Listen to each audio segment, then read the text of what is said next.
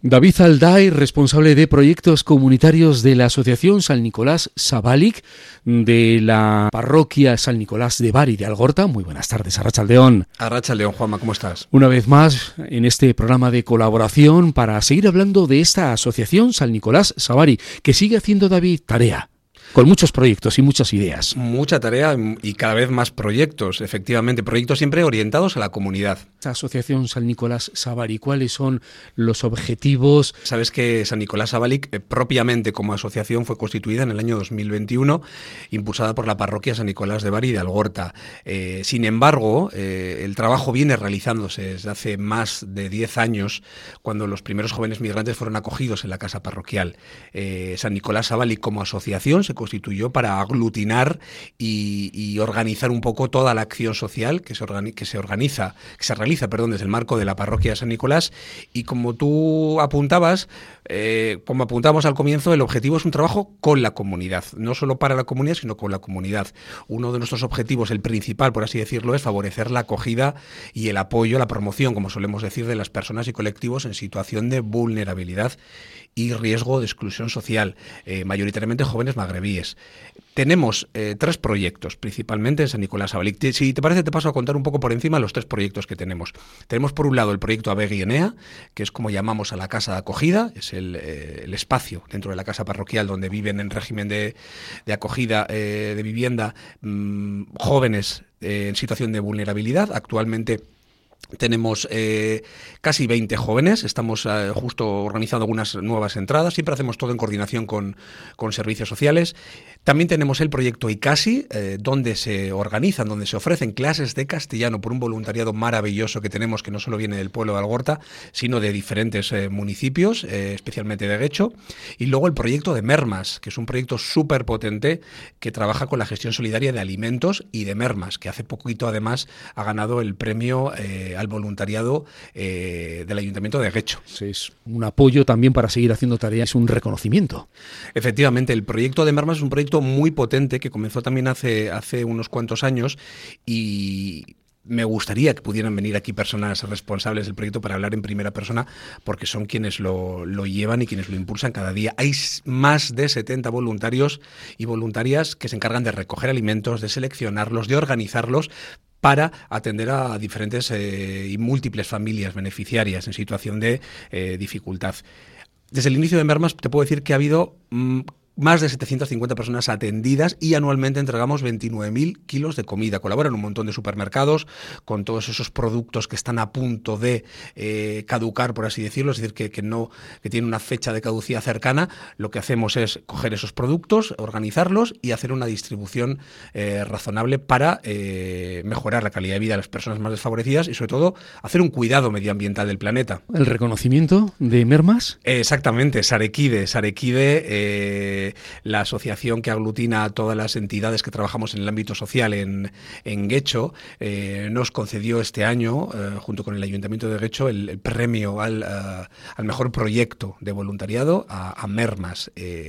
fue ahí en la Romo Cultura Echea, fue un, día muy especial porque em, se, se, se, celebró todos esos proyectos comunitarios que se hacen en el municipio y Mermas fue quien este año recibió este, este honor. Ya te digo, que eh, vendrán personas responsables a, comentaros mejor, pero fue, fue un momento muy especial para todas esas personas, todo, esos voluntariado, todo ese voluntariado que trabaja día tras día para eh, este, este almacén de alimentos que, que ayuda a muchas personas. Abegui Enea es un proyecto y Casi es otro proyecto y Mermas es otro proyecto. ¿Vamos dando las características de cada uno de ellos? Por supuesto. Eh, vamos a empezar con Abegui Enea, si te parece, que es la casa de acogida. Eh, es una iniciativa de acogida residencial y comunitaria, donde buscamos diferentes, diferentes cosas, todas ellas muy importantes.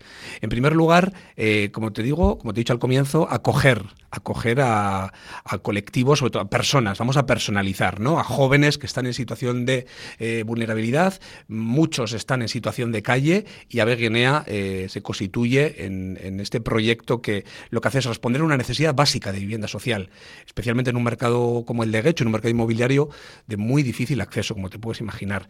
Pero no solo eso, no solo damos acogida a estos jóvenes y, les proponemos un itinerario formativo y personal, em, eh, fomentamos eh, sus estudios, les apoyamos en la búsqueda de, de, formación, les damos también formación para la vida, algo que también se da en, en ICASI con diferentes talleres de habilidades sociales, personales y sobre todo en lo que nos enfocamos es en fortalecer vínculos con la comunidad, vínculos sociales y relacionales con, con la comunidad de Guecho. Con la participación de mucho voluntariado. Muchísimo, muchísimo voluntariado. Eh, si algo puede decir San Nicolás Sabali, que es que estamos orgullosos de nuestro voluntariado, cada vez se suman más personas. Animamos desde aquí también a las personas, no solo de Algorta, sino del resto del municipio, incluso de otros municipios, que se puedan acercar a, a compartir con, con, nosotras no solo clases de castellano dentro del proyecto ICASI, sino sobre todo a, colaborar en diferentes actividades que hacemos con nuestros jóvenes. ¿Qué dinámica seguís en Avegui? Bueno, los jóvenes que están, que están en régimen residencial, eh, por las mañanas están eh, habitualmente acudiendo a sus clases de formación, muchos vienen a Bilbao a hacer eh, diferentes formaciones, grados medios, grados superiores. Por las tardes intentamos también que tengan el tiempo ocupado, les ofrecemos esas clases de castellano, también ofrecemos un apoyo, un apoyo formativo, materias que trabajan durante el día que igual son de especial dificultad y voluntariado también que se presta a echarles una mano con, con algún tema un poco más complicado. Fomentamos mucho el tema de las parejas lingüísticas, porque es algo súper importante. El, el, idioma es, es, es la primera, eh, la, la, forma más importante de contactar, de conectar con la gente que nos rodea. Entonces, la puerta de entrada. Exactamente. Sí, sí. Eh, aprender castellano es primordial para estos jóvenes y primordial para nosotros también es facilitarles esa posibilidad. No solo trabajar castellano, sino sobre todo generar vínculos, generar vínculos personales entre todas las personas que están. Eh, hay una cercanía eh, enorme y maravillosa entre, entre todo el voluntariado que hay y nuestros jóvenes, de tal manera que eh, tenemos también una, una, una, comisión dentro de ese voluntariado que se encarga de ayudarles muchas veces con gestiones un poco más complicadas, ¿no? Tema sanitario, eh, tema de, de la ANVIDE, alguna gestión informática que, que, les puede resultar un poquito más complicada, especialmente por tema de idioma. Sí, temas burocráticos. Eso es, la burocracia, que también a nosotros nos resulta complicada muchas veces. Sí. ¿Qué tipo de actividades hacéis ahí?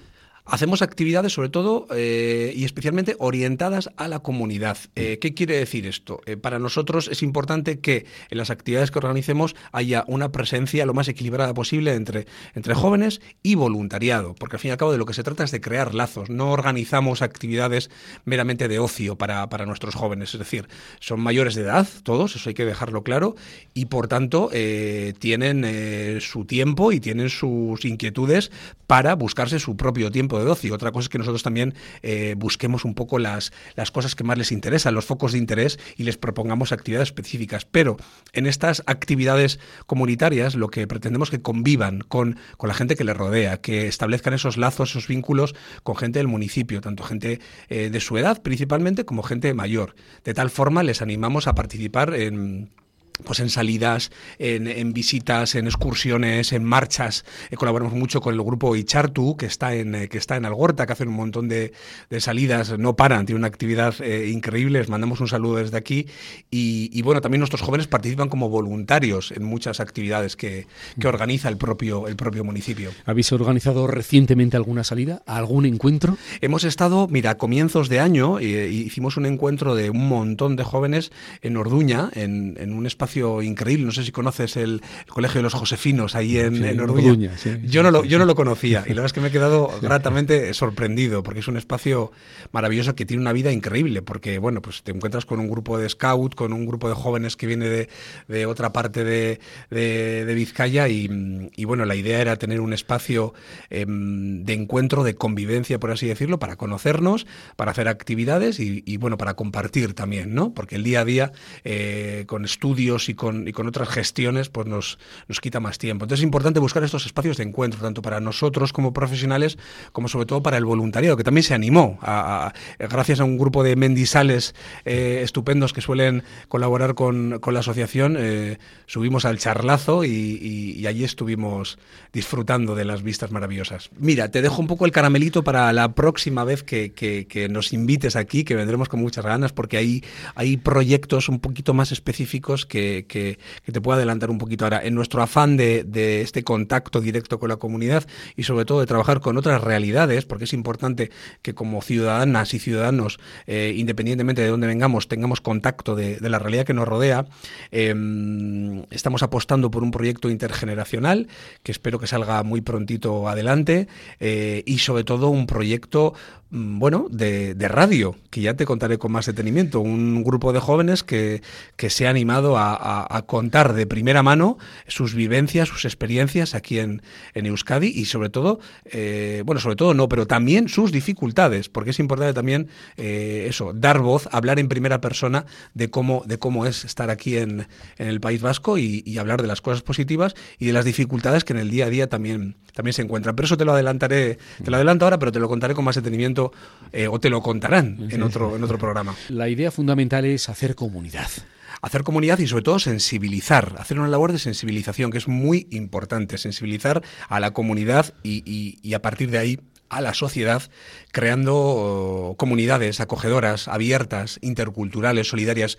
Parece muy fácil decirlo, es algo mm, que como tú bien sabes va muy poquito a poco, pero con pequeñas acciones se consiguen grandes cosas. Y también San Nicolás Abalic eh, participa, forma parte, es, es, equipo motor de una red de entidades y personas que se llama Heraldatus, que, mm, que existe en Guecho, se creó en Guecho hace nada, apenas, apenas dos años, y que aglutina eh, un montón de entidades que trabaja en el ámbito de lo social, que trabaja con personas y que apuesta sobre todo por hacer un, un, trabajo eh, con la comunidad. Es decir, eh, romper un poco esas barreras que a veces existen entre personas usuarias, que solemos utilizar esa terminología como muy técnica para entendernos, pero que a veces, desde mi punto de vista, despersonaliza. ¿no? Es decir, somos personas usuarias, bueno, eh, en un momento sí, pero las personas usuarias no somos usuarias siempre.